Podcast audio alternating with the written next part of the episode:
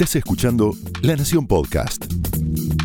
A continuación, Martina Rúa y Pablo Martín Fernández te cuentan cómo multiplicar tus horas para hacer más de eso que te gusta en Cómo Fabricar Tiempo.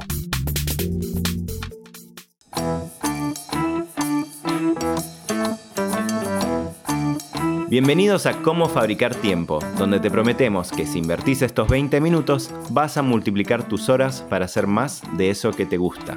Mi nombre es Pablo Martín Fernández. Y mi nombre es Martina Rúa y te damos la bienvenida a un nuevo capítulo. En el episodio anterior estuvimos hablando de los desafíos y las oportunidades que tiene la era híbrida.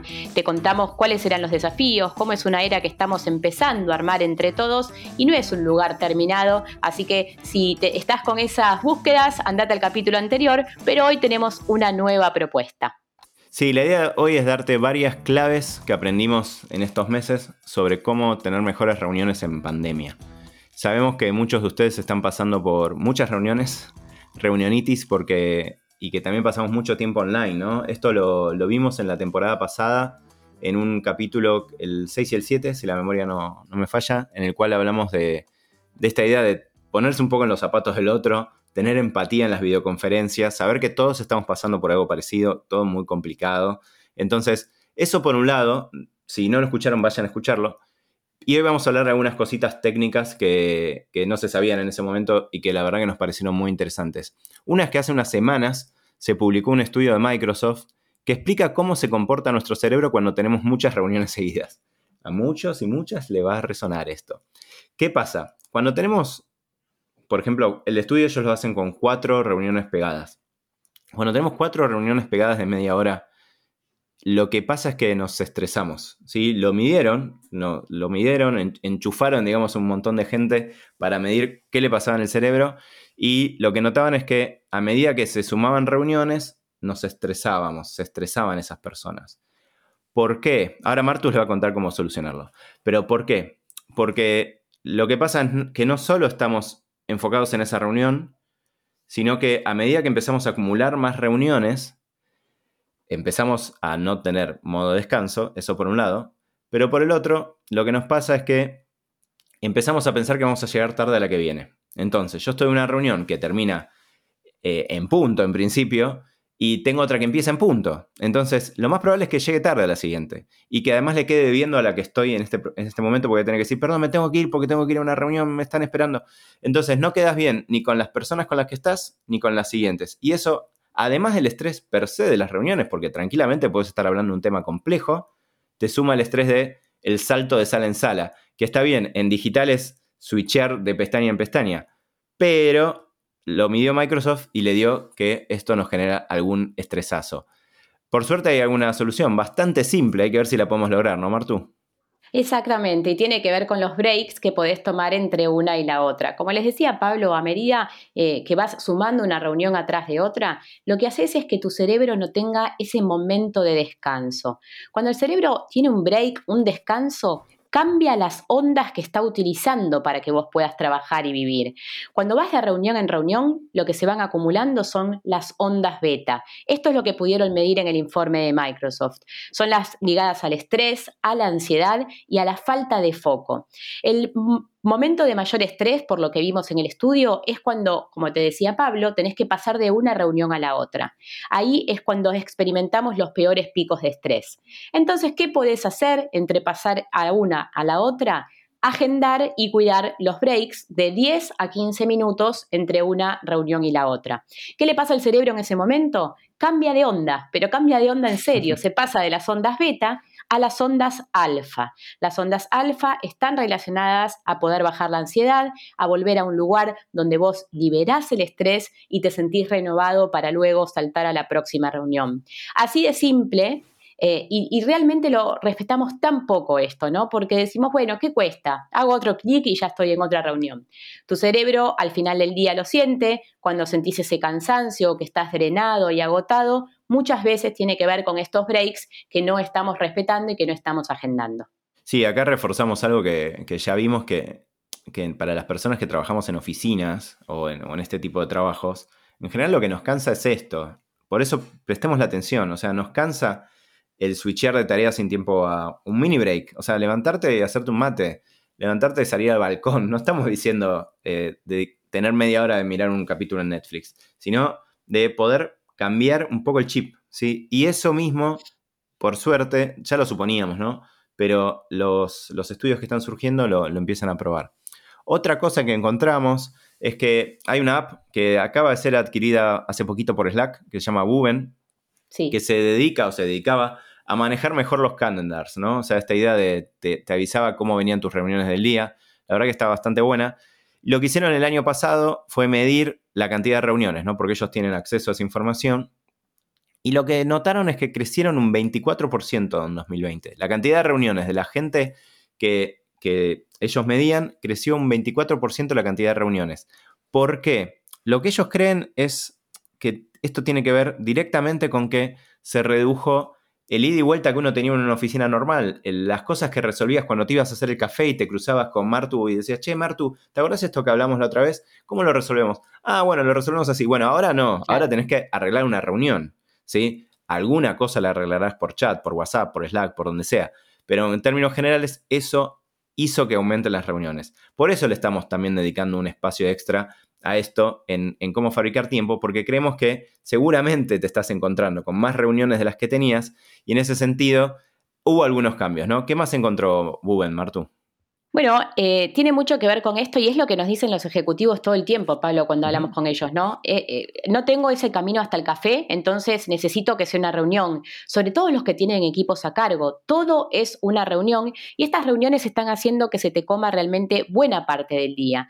Entonces, las reuniones están siendo más largas, pero también estamos encontrando mucha gente que está diciendo, están siendo más largas, pero a veces me están siendo más productivas. No sé si te pasó, Pablo, de escuchar equipos equipos que te dicen, estamos yendo más al punto, todos queremos terminar, necesitamos seguir adelante. Entonces, también hay algo bueno de este tiempo donde cuando hacíamos una presencial había que conversar, eh, quién quiere un café, quién quiere lo otro, cómo estás.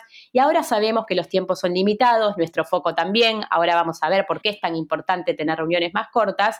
Eh, pero también hay algo ligado a la productividad que esta era nos mostró que podemos tener para las reuniones y vamos a ver si eso decanta en esta era híbrida a la que estamos yendo.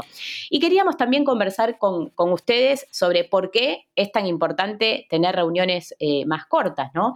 Y tiene que ver con cómo empezamos a cuidar mejor nuestro tiempo, pero también el tiempo de los demás. Esta reunionitis, que es pre-pandemia, y hemos hablado tanto en cómo fabricar tiempo, tiene mucho que ver con esto. ¿Por qué queremos tener reuniones más cortas? Lejos de ser un capricho, es una manera de trabajar de una manera con mayor bienestar y mayor productividad. Sí, ahí ellos también lo midieron y les daba que las reuniones que tenían menos de 60 minutos, todas subieron, ¿no? Las de menos de 30 subieron un 30%. Las de menos de, las de 30 minutos subieron un 25% y las que duraban 60 minutos cayeron un 8%. Las que duraban más de 60, o sea, una hora y media, dos horas, cayeron un 44%. Esto es lo que decía Martu, ¿no? este foco en, justamente, idealmente, en estar enfocados, en tratar de aprovechar la reunión para lo que tiene que ser, Ojalá algo de eso nos quede para después, ¿no? De dejar esas reuniones de dos horas solo para cosas totalmente imprescindibles, sino reducirlas. Y también algo de lo que sentimos que estaba bueno hablar en este contexto es de lo que nos pasa con cuando estamos en reuniones y nos hablan a la vez.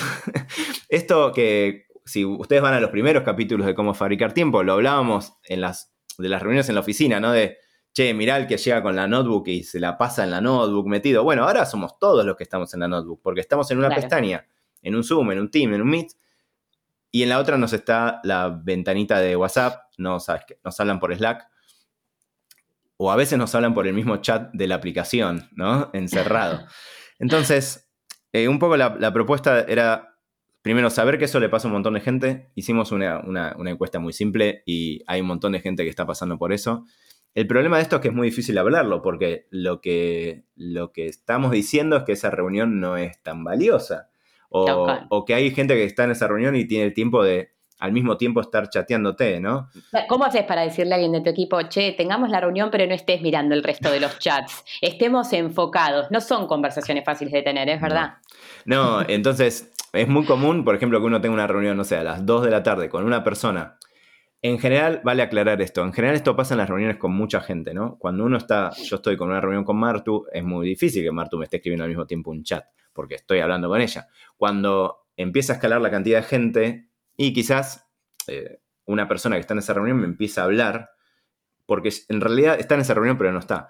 Esto en las eh, organizaciones grandes pasa mucho, pasa mucho, porque tienen reuniones grandes y hay gente que habla quizás los primeros cinco minutos y el resto abrió otra pestaña y se fue a hacer su trabajo, se fue a hacer a contestar los mails y en los mails le empezó a mandar chats a las personas que están ahí. ¿Por qué decimos esto? Digo, no es una anécdota. Por un lado le baja el precio a la reunión en la que, entre comillas, están, ¿no? Mm. Y por el otro, lo que pasa es que volvemos al multitasking. Porque si yo estoy en una reunión y veo que me está hablando la persona que está en esa misma reunión, además de que el cerebro le cuesta eso, lo que también le cuesta es si yo me pongo a contestar, ¿no? Porque sobre todo cuando alguien te escribe por algo relativamente urgente, te genera una carga cognitiva complicada y otra vez, el multitasking es algo que, además de que no existe, justamente porque no existe, porque estamos switchando entre tareas todo el tiempo, lo que hace es que nos genera que al final del día estemos más cansados, ¿no, Martu? Más cansados y la pregunta que tendría que haber estado antes de ir a esa reunión, que es, ¿era necesario que yo esté en esta reunión? Volvemos al diseño de las reuniones, ¿no? Eh, más de una vez lo hemos conversado, entonces si vos estás en una reunión que te permite estar pivoteando y hacer multitasking y que no estás prestando atención, es posible que no tengas un rol importante en esa reunión. Entonces, animarnos a decir cuál es mi rol en esta reunión, por qué me tengo que subir. También es verdad que hay más gente animándose a declinar reuniones. Hay que hacer esos intentos. Muchos nos dicen, no, porque no conoces mi cultura corporativa donde no podés dejar de asistir a las reuniones. Y hay otros tantos que se están animando a decir, la voy a declinar, no voy a estar presente y das las razones por las cuales querés cuidar tu tiempo o querés saber si tenés un rol importante en esa reunión. Así que buenas ideas, eh, empezar a hacer las reuniones más cortas y me parece, Pablo, que vos lo estuviste intentando y con un intento corto de decir, estas ocho reuniones de una hora podrían ser de 25 minutos, se van a sorprender de la cantidad de veces que pueden ser más cortas.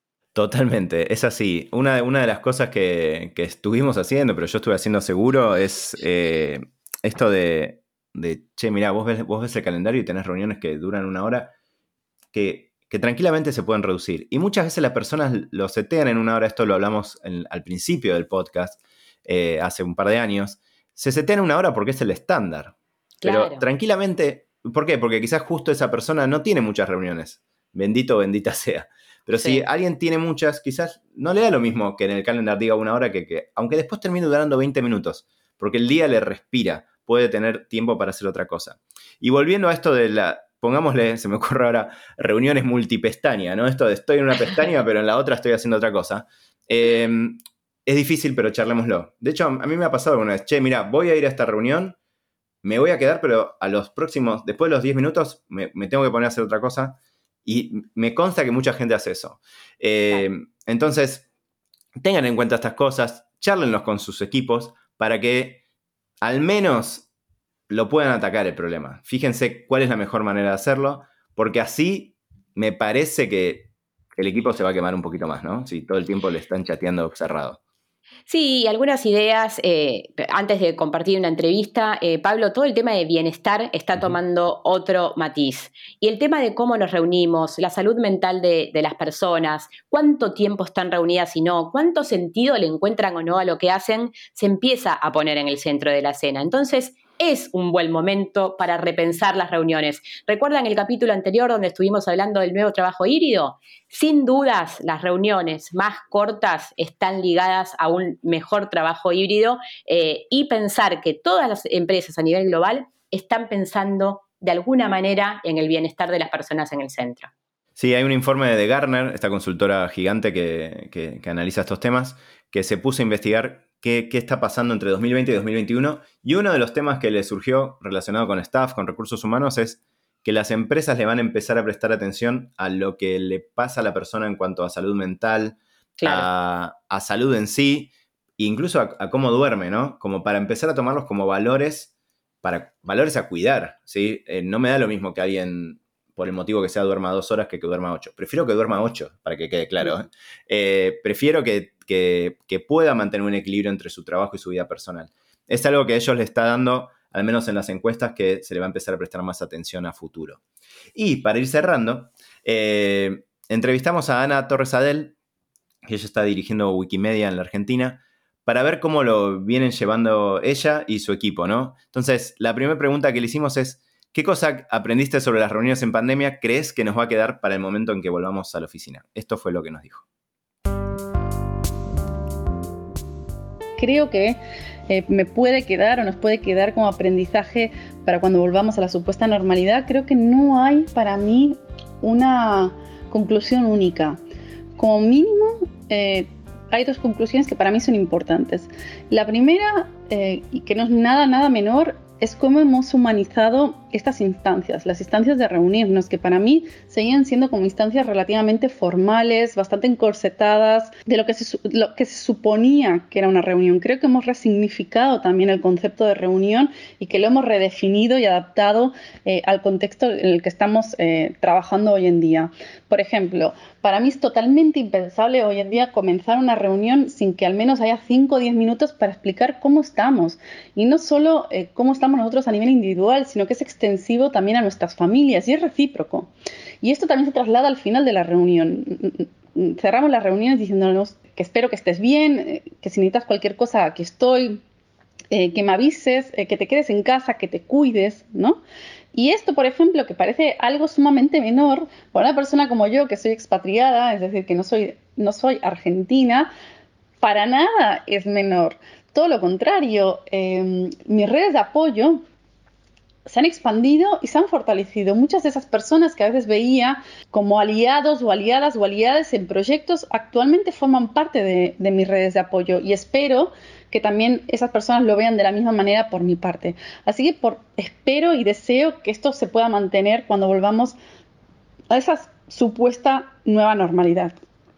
Y por otro lado, eh, creo que, el foco, creo que, que hemos llegado a generar reuniones muchísimo más enfocadas, más allá de, esta entrada, ¿no? de este saber cómo estamos y este cierre de saber que estamos los unos para los otros, para cuidarnos y, eh, entre todos y todas, creo que hemos sabido enfocar eh, muchísimo mejor.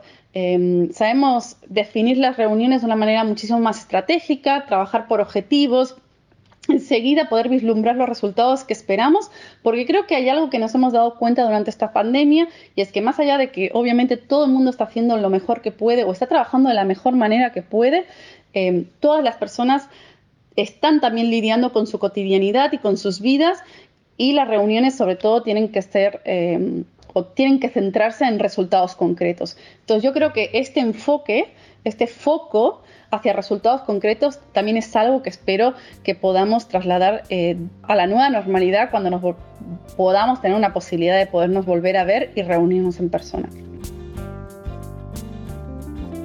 Y la segunda es, ¿qué extrañas de las reuniones presenciales? ¿Qué es lo que estás esperando que vuelva?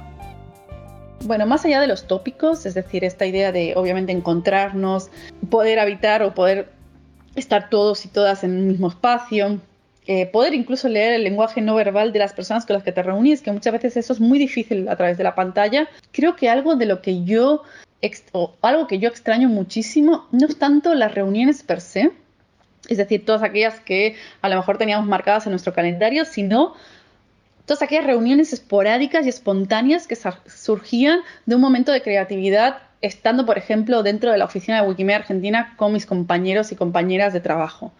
Muchos de los proyectos que llevamos a cabo en Wikimedia Argentina o, o que sí, o que liderábamos en Wikimedia Argentina, salían de una idea que podía salir una tarde cualquiera en la oficina y después nos juntábamos todos y entre todos lo íbamos dando forma, íbamos viendo su viabilidad, íbamos viendo si, era, si iba a ser posible, qué actores teníamos que involucrar y lo íbamos, lo íbamos construyendo. Y esa espontaneidad creo que ahora es muchísimo más difícil de, de tener y era un momento que para mí siempre fue un momento muy, muy mágico. Creo que extraño eso, mucho más que las reuniones formales que puedo seguir teniéndolas y que si bien se han resignificado también, yo lo que extraño son todas aquellas reuniones informales que no que supuestamente no debían suceder y sucedían y a través de las cuales podíamos crear un montón de cosas, em, nada, ideas geniales que hemos llevado a cabo durante los últimos ocho años. Así que sí, extraño mucho eso. Esto fue Cómo fabricar tiempo, donde te prometemos que si invertís 20 minutos vas a poder multiplicar las horas de tu día. Porque lo importante no es que hagas más, sino que hagas mejor. Hasta el próximo episodio. Chau, chau. Esto fue Cómo fabricar tiempo, un podcast exclusivo de La Nación. Escucha todos los programas de La Nación Podcast en www.lanacion.com.ar. Suscríbete para no perderte ningún episodio. Estamos en Spotify, Apple Podcast, Google Podcast y en tu reproductor de podcast favorito. Seguí escuchando La Nación Podcast.